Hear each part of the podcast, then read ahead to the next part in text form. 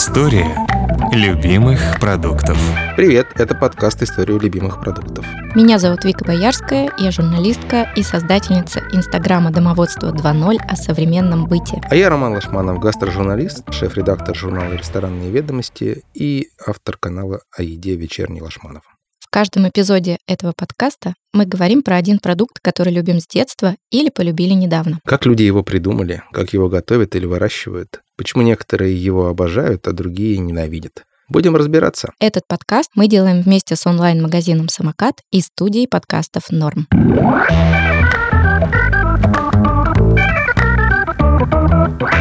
Наша сегодняшняя тема – глазированные сырки. И поскольку каждый подкаст мы начинаем с истории из детства, я сейчас с удовольствием послушаю истории Вики о сырках ее детстве, а потом расскажу свою печальную историю. Я начну с оптимистичной, ты думаешь? Да.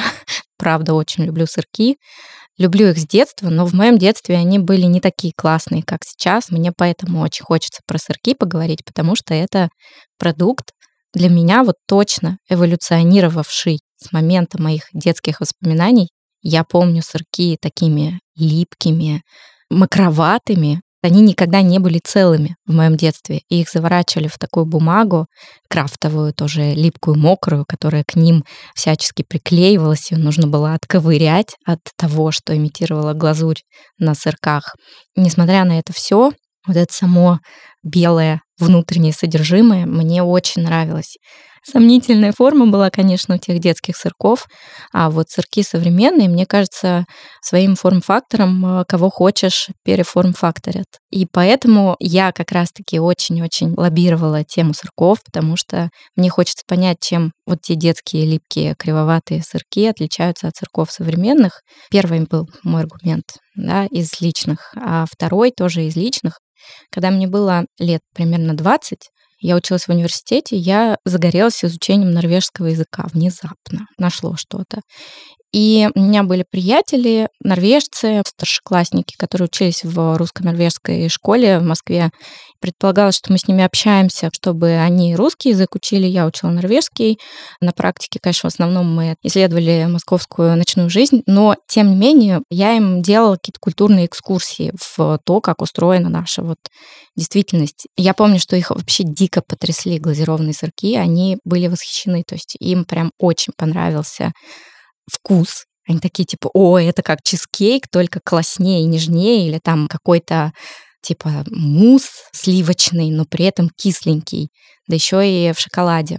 Вот, и это был какой-то прям праздник для них, и мне в этот момент было дико приятно, что это продукт советский, потому что этих молодых ребят их совершенно не впечатлил там ни борщ, ни квашеная капуста. Пирожки, конечно, все любят, да, то есть пирожки, собственно, наверное, хотелось чем-то еще перебить. Вот, и сырок победил пирожки с большим отрывом, и это прям у меня вызвало какую-то такую гордость практически личного характера, потому что я подумала, вот, есть, в моей стране есть продукт, который впечатляет иностранцев, и это абсолютно советский продукт, да, то есть это не что-то такое традиционно, там, исконно, посконно русское, это в те времена мне казалось, что это продукт советской эпохи. Сегодня мы разберемся, советский он или там не советский. Меня, в отличие от норвежцев, вообще не впечатляют глазированные сырки, равно как и не глазированные. Я поэтому хочу тебя спросить, Вика, какие были у тебя ситуации потребления этих сырков? Для меня это перекус. Перекус. Это пункт первый. Второй — это такой, знаешь, десертик, который всегда в заначке лежит в холодильнике. И когда-нибудь там в час ночи, когда на душе тяжко. А то и в два, да? Ну, а то и в два, да. Вот у меня есть обязательная программа. Есть э, кусок сала из морозилки, на черный хлеб с хреном и потом заесть сырочком. Десерт. Конечно, десерт. Третье, мне нравится, что сейчас появилось много разных вариаций. Опять же, если возвращаться к сыркам из детства, они были все одинаковые. Но я помню, что уже там в конце 90-х появились сырки с начинкой и со всякими добавками, типа малиновый, клубничный, такие розовенькие, и даже в каком-то подкрашенном, очевидно, таком не темном шоколаде, не в глазури, да, а вот э, как раз в цветной глазури, там в розовой.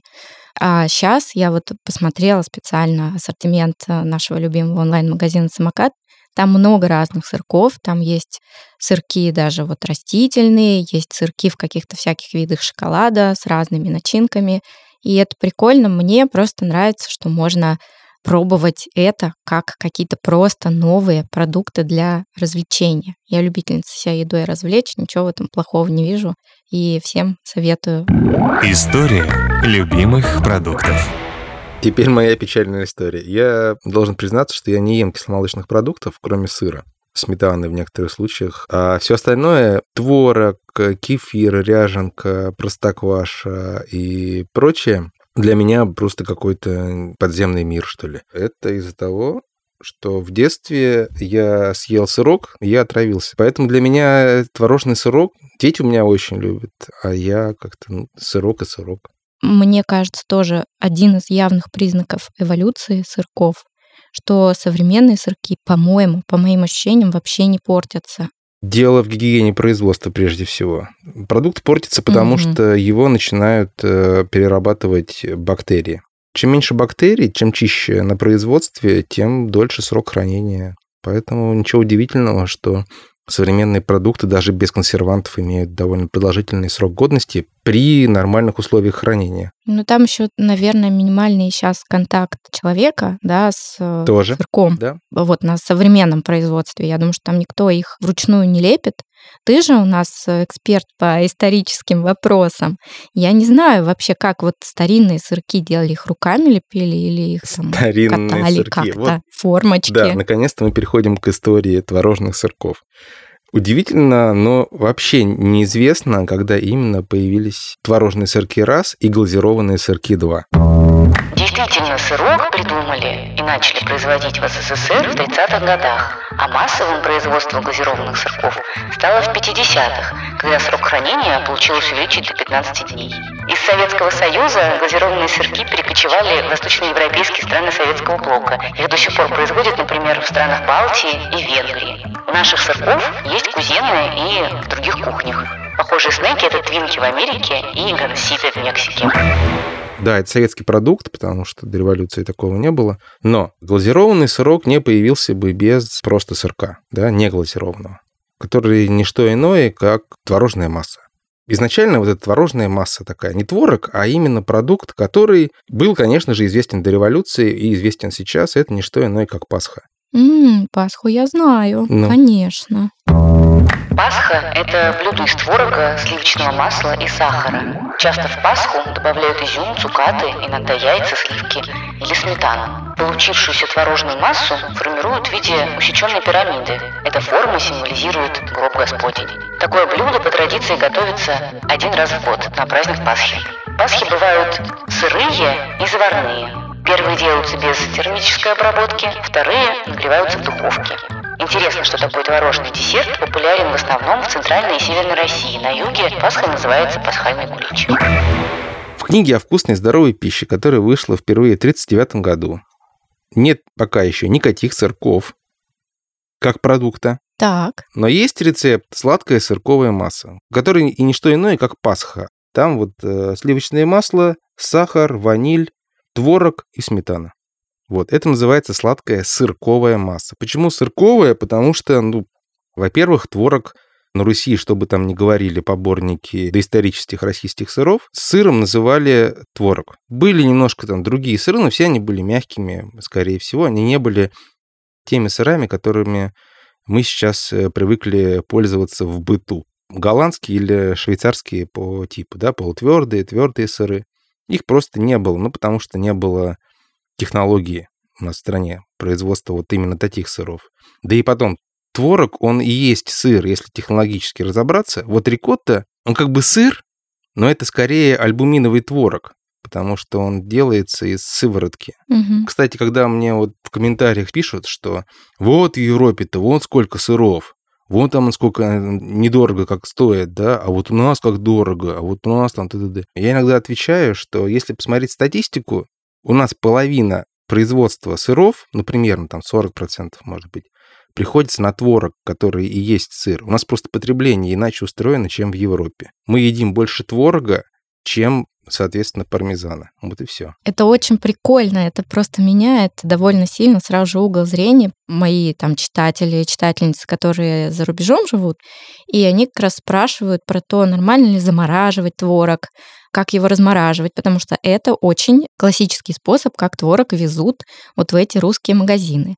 Я помню, что я сама была первый раз удивлена, когда мне девушка, живущая в Лондоне, написала, что мне из русского магазина написала продавщица, что достаем творог из морозилки, приходите там послезавтра забирать. И она такая, типа, Вика, а вообще можно это делать? Это вообще нормальный будет творог или плохой?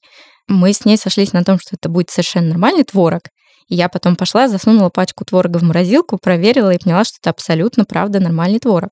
И на самом деле, мне кажется, это очень крутой лайфхак. Я теперь сама просто так делаю время от времени, если я понимаю, что он вот пропадет вот-вот, его можно просто заморозить, и он вообще никуда не пропадет. А я еще хотела сказать, что мне тоже не приходило в голову, что, в общем, когда ты думаешь про сырники, сделанные из творога, совершенно перестаешь сомневаться, родственники они или нет, в смысле вот семантическом, да, ну, как бы, раз уж сырники делают из творога, значит, и сырок, сделанный из творога, он там их ближайший брат, родственник. И вот мне почему-то кажется, что это как раз вот эта форма биточка, да, она может быть технически имеет какое-то отношение там по названию. То есть мне хотелось бы понять, когда эта масса сырковая эволюционировала в батончик. Чтобы из сырной массы получился сырок, нужно какое-то оборудование, чтобы вот формовать одинаковые, значит, брусочки, да, и сделать продукт менее влажным. Следующий шаг технологический, поскольку он требует некоторых технологических усилий, покрыть его глазурью шоколадной. Это два продукта. Сначала появился сырок, а потом глазированный сырок. Вернемся к книге о вкусной и здоровой пище. Второе издание вышло в 1952 году, и там уже есть сырки. И о них говорится так. Сырки из творожной массы с добавлением сахара, фруктовых соков, какао, ванили, расфасованные в 100-граммовые брусочки, это так называемые пластические сыры, любимый завтрак малышей. Видишь, любимый, то есть это детское питание. Это в очень той же книге нежно. 52 года сказано, что молочные комбинаты по утвержденной рецептуре вырабатывают разнообразный ассортимент сладких и соленых творожных сырков. Представляешь? Да, звучит хорошо. В Советском Союзе были не только сладкие, но и соленые сырки. Мне кажется, это интересно, да? Мне кажется, чем-то похоже, наверное, на курут был, да? М. Кстати, есть курут мягкий, он как раз похож по вкусу, я думаю, потому что я не пробовал творожные сырки, но я пробовал вот курут э, татарский, баштирский, который делают из топленого молока, такой сладкий творог красный. А еще я встретил, что были еще и острые сырки. Есть и белковая масса, белково-жировая, да, и к ней можно добавлять любые вкусы уже, да, поэтому стали популярны прежде всего сладкие сырки, а соленые и острые, эта функция перешла к советским плавленным сыркам, я думаю, знаешь, которые были и специями, с луком, и со всем остальным. Да, да, похоже, они разделились просто. Хотя кажется логичным, да, тоже вот классная ниша, пока что пустая, может, кто-нибудь сделает.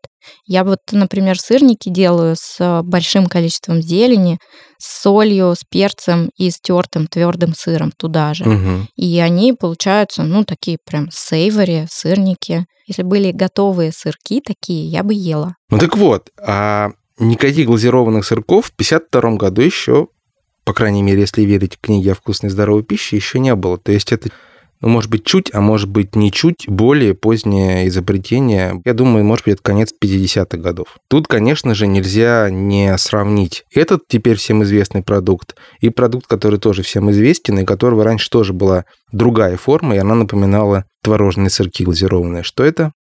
Эскимо. Так, там палочка, она все меняет. Ну, а вынь палочку, вот тебе, пожалуйста, и глазированный сырок. Только там не мороженое внутри, а творожная масса. Эскимо появились в России благодаря Настасу Микояну и реформам советской пищевой промышленности, да. Купили в Америке оборудование для эскимо. Где-то началось производство их, по-моему, если не ошибаюсь, в 1939 году. И назывались они тогда эскимо пай. Прямо на киосках, на таких на лоточках э, московских, например, было написано. Старик Хатабыч ел такие. Именно, конечно, старик Хаттабыч, был какой-то, видимо, перерыв, связанный с войной, эскимо стали популярными, конечно же, после войны. И в «Старике Хаттабыче» в фильме это было такое первое звездное появление, знаешь, гест-стар. В роли, значит, приглашенной звезды Эскимо. Вот это поворот. Мы так вообще сейчас нашли родственников среди каких-то неочевидных там поколений других продуктов. Круто. Вот есть аппарат, который может делать из замороженной молочной массы, сливочной массы, пломбирной массы, да, вот такие брикетики. И, соответственно, есть технологии, как полить вот эту замороженную массу шоколадом.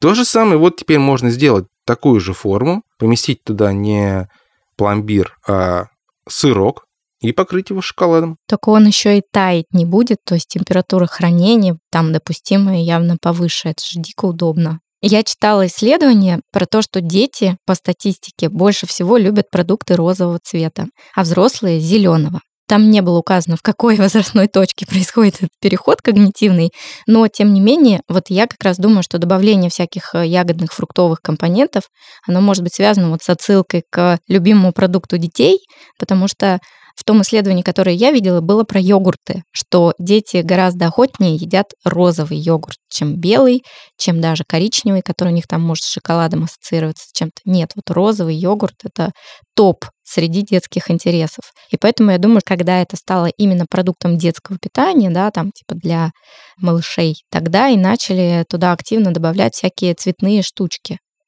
А сейчас мы тешим своих внутренних детей. Люди такие, как я, которые любят сырки во взрослом возрасте, покупают, видимо, каким-то своим а, детским внутренним частям эти разноцветные сырки со всякими красивыми еще и там посыпками из сублимированной клубники, там малины засушенные. Я прям обожаю, каждый раз это восхищает, как это делается. Давай, может, мы спросим а, людей, которые делают для самоката, красивые разнообразные сырки, как они сейчас их делают. Да, давай спросим, как вот именно сейчас устроено производство творожных сырков, как именно творожная масса заливается шоколадной глазурью, и как внутрь добавляют разные наполнители. Да. И зачем? И зачем? И главное, зачем? Мы поговорили с Мариной Николаевной Лазуткиной, технологом компании агрофирма «Оптина». Именно эта компания делает сырки для собственной торговой марки онлайн-магазина «Самокат».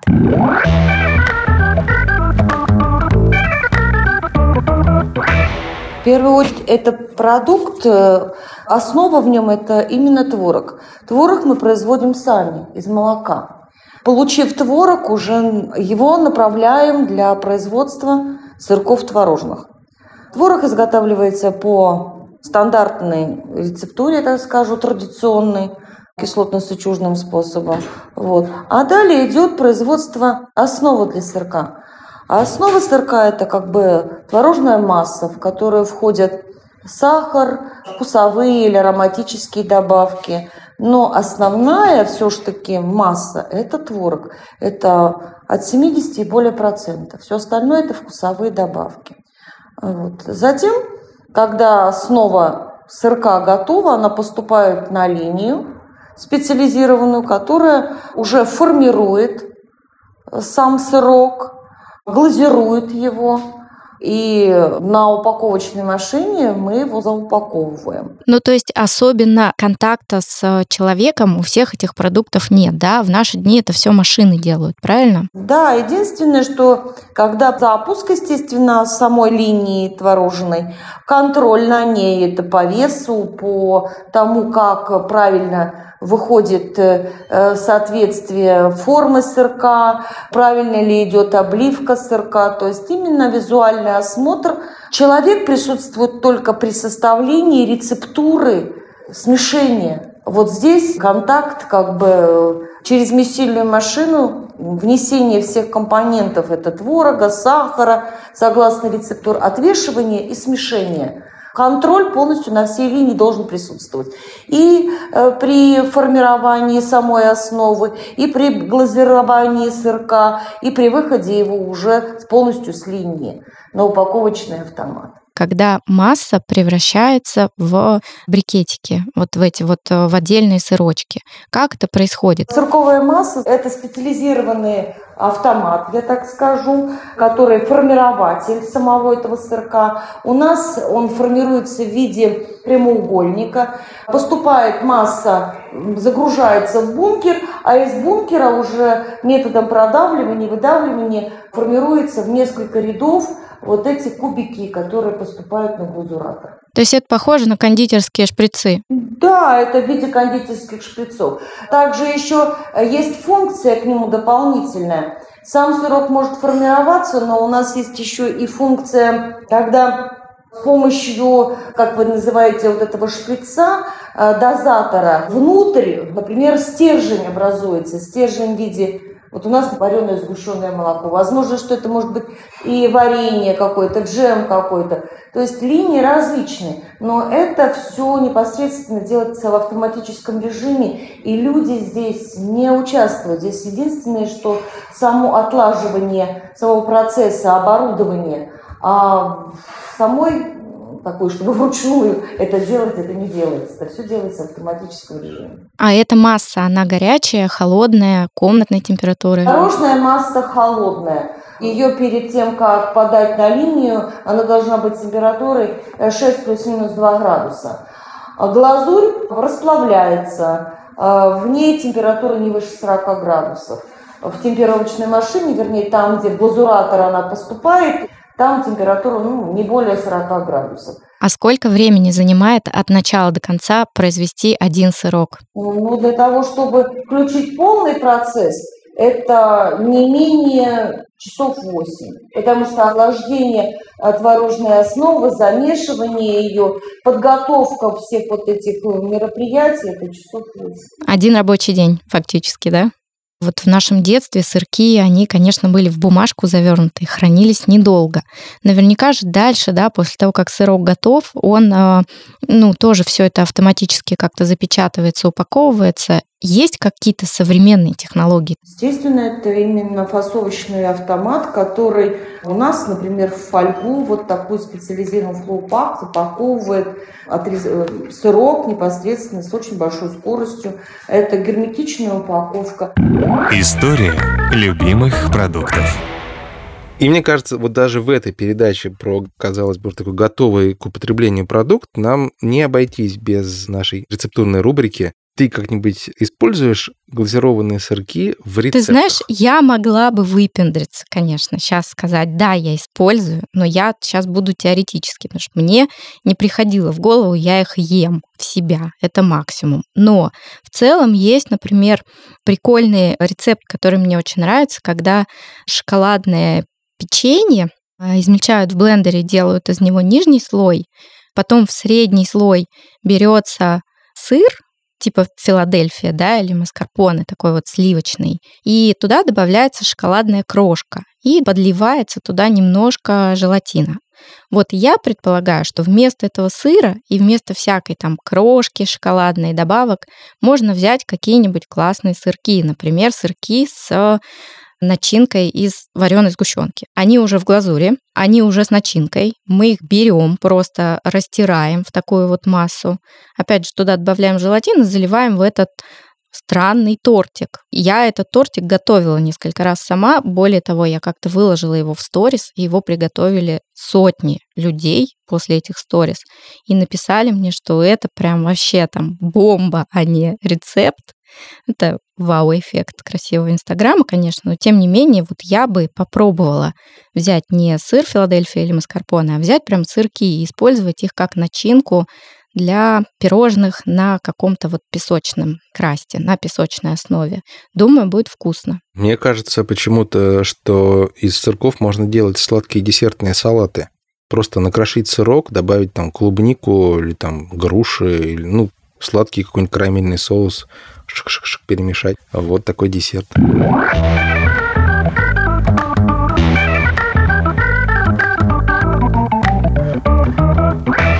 Это был подкаст «История любимых продуктов». Меня зовут Вика Боярская. А меня Роман Лашманов. Мы делаем этот подкаст вместе с онлайн-магазином «Самокат» и студией «Норм». Подписывайтесь на нас там, где вы слушаете подкасты. В Apple подкастах, Google подкастах, CastBox, Яндекс.Музыке и на других платформах. Обязательно пишите комментарии и оставляйте ваши оценки. Пока-пока, до следующей недели. Пока. История любимых продуктов.